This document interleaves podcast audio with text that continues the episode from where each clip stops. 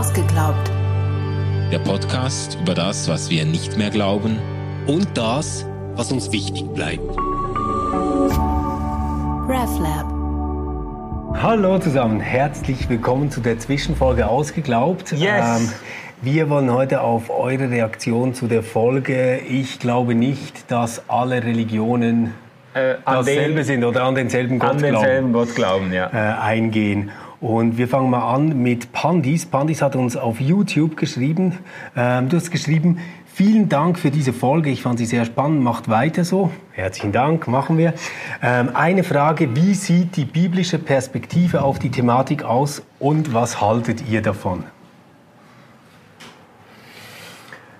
Die biblische Perspektive auf die Frage der Religionen. Genau. Ähm, ja, Stefan, was denkst du? nee, also, Ich glaube, das ähm, gar nicht so einfach, weil wir nicht eine biblische Perspektive Genau. haben. Wir haben ziemlich unterschiedliche, auch sich in der Tendenz sehr widersprechende Texte. Mhm. Es gibt natürlich diese Linie auch alttestamentlich bei den Propheten und so, Genau. äh, die sich an den äh, Göttern und Götzen anderer Religionen abarbeitet. Und da gibt es dann auch dieses konfrontative Modell Elia auf äh, dem Berg mit den Baalspriester und am Schluss schlachtet er die alle ab und es zeigt sich, dass Yahweh der einzig wahre Gott ist und so. Äh, Das ist ein sehr konfrontatives Modell, das sich jetzt nicht Wieder große Begeisterung, Genau, wenn ja, ich dir ich, zuhöre. den, der Text ist sensationell. Also die, das Storytelling ist gewaltig da. Äh, es es äh, bietet sich aber nicht zur Nachahmung an. Nein, es, es gibt dann natürlich auch ähm, biblische Texte, wo, wo Jesus über das Volk quasi sagt, wer nicht gegen uns ist, ist für uns. Ja. Er sagt aber auch genau das Gegenteil Ja. an einer Stelle. Ähm, das, das ist, glaube ich, gar nicht so leicht. Ich, ich denke, was, was wir schon sagen können, ist, dass wir innerbiblisch immer wieder zwei Konfrontationslinien haben. Mhm. Das eine ist, so ist Jahwe der größte Gott, also der Gott über allen Ja. Göttern. Das ist etwas, was uns dort immer wieder beschäftigt. Und ähm, dann diese Idee, aber auch weil ja die anderen Völker andere Götter haben, wie verhält sich denn Jahwe zu diesen Genau. Göttern? Genau. Und da denke ich, sind wir, ich würde jetzt nicht sagen, irgendwie klüger geworden, aber wir hatten Lernprozesse, gerade auch im Dreißigjährigen Krieg etc., wo wir, ähm, glaube ich, gelernt haben, dass wir damit nicht sehr weit kommen, wenn wir Götter gegen Götter ausspielen. Oder? Obwohl es schon mal bemerkenswert ist zu sagen, dass auf weiten Strecken jetzt gerade in der alttestamentlichen Überlieferung eigentlich nicht von einem strengen Monotheismus ausgegangen wird. Es gibt nur einen Gott, sondern quasi eher von, dem, von der Vorstellung, unser Gott ist der mächtigste, unser Gott ist der Genau. größte, er ist der Gott über die anderen Götter und so. Also nicht er ist der einzige, aber äh, er trägt den Sieg davon. So, das war eher Genau. das Konzept. Ja, und äh, man kann das, man, ich glaube, man muss das dann schon nochmal durch die Linse von, äh, des Neuen Testamentes und durch die Linse der Offenbarung Gottes in Jesus Christus anschauen, weil da, da, ähm, da werden Dinge auch nochmal auf den Kopf gestellt. Und das siehst, das siehst du, also das siehst du dann auch ein Stück weit gebrochen in, den, in der Apostelgeschichte, wenn, wenn Paulus anderen ähm, Kulturen und anderen Religionsgemeinschaften begegnet. Es ist immer noch die Vorstellung, äh, wir, wir wollen diesen Menschen das Evangelium von Jesus Christus weiterbringen, aber es ist auch diese Anerkenntnis da, wir gehen fest davon aus, dass dieser Gott mit diesen Menschen längst unterwegs ist. Und in Beziehung steht. In genau. Beziehung steht, ich, ja. ich, ich glaube, das ist jetzt so, wenn, wenn du dann fragst, und was haltet ihr davon, dann, dann würde ich sagen, naja, für, für mich ist da halt die Kirchengeschichte oder die Geschichte ganz generell auch ähm, ein wichtiger Teil der Offenbarung und Selbstmitteilung Gottes. Und da würde ich sagen, da haben wir gelernt, dass uns diese religiösen Streitigkeiten Götter gegen Götter ähm, nicht sehr viel bringen und dass wir die Sache vielleicht eher äh, bei Gott sein lassen sollten. Ich selbst glaube sowieso, dass Gott äh, viel größer ist, als dass sie sich für unsere Dogmatikkonzepte so sehr interessiert, wie wir das manchmal tun. Ähm, machen wir mal weiter mit Froschentube. Manu, magst du lesen? Ja, der schreibt Gott oder die, äh, Gott hat keine Religion und wenn er eine hätte, dann wäre es die Liebe. Äh, ja, Also ich mag die Alternative nicht so wahnsinnig, die, in, die diese Rückfrage jetzt voraussetzt. Grundsätzlich würde ich sagen, natürlich, äh, Gott, äh, ich bin ein leidenschaftlicher Verfechter davon, Gott äh, zuerst und zuletzt über die Liebe zu definieren mhm. und zu sagen, die, die Liebe ist eigentlich die Totalbestimmung Gottes. Ähm, aber man muss das jetzt nicht unbedingt in eine Antithese zur Religion stellen und sagen quasi entweder Religion, das setzt ja wie voraus, eine Religion kann die Liebe nicht im Zentrum haben. Das würde ich jetzt nicht unbedingt behaupten. Ja, aber jetzt gerade über das, was wir vorhin gesprochen haben, wenn wir das als Hintergrund mitnehmen in diese mhm. Frage, oder, dann könnte man ja sagen, naja, vielleicht ist hier mit Religion gemeint so ein Konzept oder gewisse Wahrheitsansprüche oder Glaubenssätze, die ja. da geäußert werden. Oder? Und wenn es jetzt darum geht zu sagen, naja, ähm, Gott hat keine Religion und wenn er eine hätte, wäre es die Liebe und mit Religion ist quasi gemeint eine Art Praxis, eine Art... Ähm, Praxis aus dem Glauben heraus, was wir tun, weil wir glauben. Dann würde ich sagen, dann trifft das äh, mit der Liebe Gott schon ziemlich gut, oder? Weil, weil ähm, mindestens im Zentrum meines Glaubens steht schon ein Gott, der die Welt wahnsinnig lieb hat und ja. ähm, sich nicht zu schade ist, äh, da mit uns auf Augenhöhe zu verkehren und sogar im Kontakt mit uns zugrunde zu gehen. Ja, ja, ja, ja. Aber ich spüre so ein bisschen, weißt du, wir haben ja auch darüber gesprochen, ich spüre so ein bisschen diese Skepsis, Religion als Institution, als System, als Apparat, als ja. kalte, als kalte Materie und Gott ist äh, leidenschaftliche, heiße Liebe. Und äh, ich würde jetzt sagen, eine Institution oder ein System oder eine religiöse äh, äh Einrichtung muss nicht per Definition lieblos sein. So, das glaube ich ja. auch. Also ich, ich würde da auch immer aufpassen und sagen, naja, sobald man aber etwas hat, das irgendwie Dauer haben soll, also ja. das jetzt nicht nur irgendwie in einem kleinen lustigen Fest endet, sondern genau. ein bisschen fortgesetzt werden kann, sind wir immer ganz schnell dabei, dass sich das institutionalisiert, ja. oder? Ja. Ähm, wenn das damit gemeint ist. Wenn es aber darum gehen würde, wirklich hier auf eine Praxis zu gehen, dann fände ich den Satz, ähm, den würde ich unterschreiben. Mhm. Ähm, machen wir mal weiter mit ja. Jean-Marc. Jean-Marc hat geschrieben, jemand hat mal gesagt, es ist nicht so wichtig, dass wir an Gott glauben, wichtiger ist, dass Gott an uns glaubt. Aus dieser Sicht frage ich mich, inwiefern kann Gott zufrieden sein damit, dass er von Menschen so unterschiedlich konzeptualisiert wird? Was bedeutet dies für die Offenbarung Gottes? Ja, das ist eine gute Frage. Finde ich eine sehr coole Frage. Ich versuche sie noch mal ganz kurz zusammenzufassen, ja. damit wir sie sicher richtig verstanden haben. Oder? Okay, also wir, wir können quasi sagen, es gibt nur einen Gott, ähm, aber die Menschen machen sich unterschiedliche Bilder von ja. diesem Gott. Ähm, warum passiert das? Und hätte Gott das in seiner Selbstmitteilung, quasi in seiner Selbstoffenbarung nicht deutlicher regeln können? Ach so. Oder? Mhm. Mhm. Ja. Ja gut, so wie du das jetzt gefragt hast, würde ich sagen, äh, äh, für mich ist es schon sehr deutlich geregelt, wenn, äh, wenn, wenn das, also im Zentrum des christlichen Glaubens äh, ein Gott steht, der sich als Mensch mitten unter die Menschen, mitten in die äh, Geschichte gemischt hat. Das ist für mich eine sehr bodenständige Selbstoffenbarung Gottes. Ähm, die Frage ist, wie die dann steht zu anderen äh, Vorstellungen Gottes. Ja, aber weißt du, man, man könnte ja dann auch sagen, also wenn die Erde jetzt irgendwie gut sechs Milliarden Jahre alt ist, ja. dann hätte er ja jetzt auch noch 2000 Jahre warten können, bis Videotechnik erfunden ist. Also jetzt, jetzt stell dir mal vor, Jesus hätte seinen Podcast gehabt und ja. hätte da mal alles erklärt, dann wäre das schon ein bisschen einfacher als ähm, diese vier Evangelien und die ganzen Briefe, die das dann deuten. Mhm, mh. Also da, da wäre mehr Eindeutigkeit ein bisschen später auch ganz gut möglich geworden. Mhm, mh. Ich, ich glaube, ich glaub, die, die äh, Frage ist wirklich voll, voll gut, weil, also, wenn man sich jetzt vorstellt, es gäbe einen Gott und dem wäre das jetzt mega wichtig, dass wir ihn alle genau gleich verstehen. Mhm. Ähm, dann hätte er das wirklich anders machen müssen. Mhm. Dann hätte er irgendwie mindestens ein Buch diktieren sollen oder sowas. Aber das hat er ja alles nicht gemacht.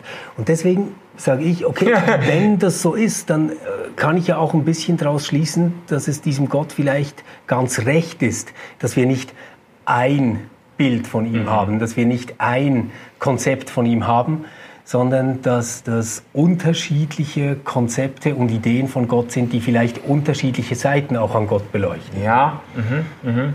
Ja, okay. Also für mich ist diese, ich sage mal, die Vieldeutigkeit Gottes ist für mich eigentlich alternativlos, einfach aufgrund der Beschaffenheit der Welt, in der ja. wir leben. Also ja. wie sollte eine Offenbarung Gottes auch mit, mit äh, YouTube-Filmen und äh, Podcasts und so, wie sollte das aussehen, ohne dass sie offen ist für ganz verschiedene Deutungen? Ja. Ähm, das ist für mich quasi im Wesen der Sache drin und das ist auch für mich jetzt noch nicht eine Bedrohung der Identität von Religion, dass es, dass es äh, oder der Identität des Christentums, dass es verschiedene Perspektiven das, das würde ich aber auch nicht äh, sagen. gibt. Ja, ja, ja. also das ist irgendwo im, das ist irgendwo im, im, im Wesen der Sache drin.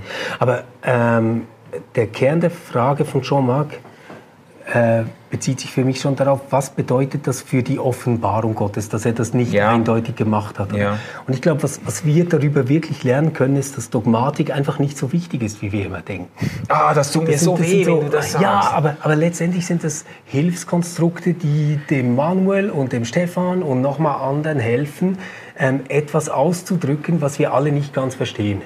Im Kern davon ist, ist nämlich nicht irgendwie der große Satz und den müssen wir gesagt haben und dann ist yeah. alles begriffen, sondern das, das Ganze bleibt halt ein Geheimnis, ja. das wir nie ganz zur Sprache bringen können und das wir auf ganz verschiedene Arten ausdrücken. Ja, ja, ja. Und also ich, ich, ich, ich höre das, aber ich mag es nicht. ich merk's, ich merk's. Komm, Alu, du darfst, du darfst äh, vorlesen, was uns Katharina geschrieben ja. hat. Katharina schreibt, ich war immer überzeugt, dass nicht alle an denselben Gott glauben, aber auf oh. der an anderen Seite glauben wir als Christen ja, dass es nur diesen einen Gott Yahweh gibt oder nicht. Damit wäre ich dann eher bei der Vorstellung, dass die Religionen verschiedene Denkweisen über diesen einen Gott sind. Also äh, ich kann nicht gleichzeitig sagen, dass ich glaube, dass es nur einen Gott gibt und der so ist, wie er sich in Jesus gezeigt hat und und gleichzeitig sagen, dass andere Menschen an einen anderen Gott glauben, weil es den ja nach meiner religiösen Überzeugung gar nicht gibt. Etwas kompliziert, aber versteht ihr, was ich meine? Ähm, Verstehst du, was ich meine? Ja, also ich versuche das mal. Also äh, wir, wir, glauben, dass es nur einen Gott gibt. Der hat sich äh, in, in, quasi in der Bibel auf dem Weg Israels und der Kirche gezeigt oder Jesu Christi gezeigt. Und wenn man das glaubt, dann kann man nicht gleichzeitig sagen, ähm, dass andere Menschen, dass andere an, einen Menschen anderen, an einen Gott anderen Gott glauben, weil es andere Götter dann gar nicht geben kann. Ja gut, äh, also ich würde natürlich grundsätzlich äh, versuchen zu unterscheiden, aber das würde ich bei meinem Glauben auch versuchen. Eine Erkenntnisebene und sage jetzt mal eine, wie will man dem sagen, eine Science-Ebene. So eine ontologische Ebene. Ja, genau. So, wer ist ich, Gott wirklich? Würde ich wie unterscheiden? Also ich hätte jetzt überhaupt, ja, nein, ich hätte überhaupt kein Problem zu sagen, äh, dass zum Beispiel, dass, äh, dass, äh, dass Gott Gebete hört, die auf allen Teilen der Welt und in allen möglichen religiösen Traditionen an Gott gerichtet werden. Mhm. Und Gott nicht irgendwie die Post sortiert und sagt, nee, da steht aber Allah drauf, das bin ich ja, da fühle ich mich jetzt nicht angesprochen. Mhm. Das glaube ich, glaub ich auch nicht. Ne? Oder aber wenn wir jetzt an dem interessanten Punkt sind, und das hat jetzt schon wieder viel auch mit der Frage von Jean-Marc zu tun, finde ich. Ähm, ich glaube, wir beide würden, wenn ich dich jetzt recht verstanden habe, sagen, wenn eine Muslima irgendwo auf der Welt betet und wenn ähm, du betest, ja. dann hört derselbe Gott dieses Gebet. Ja. Ja. Aber wir würden sagen, die Muslima und du, ihr stellt euch Gott nicht gleich vor. Genau. Ja.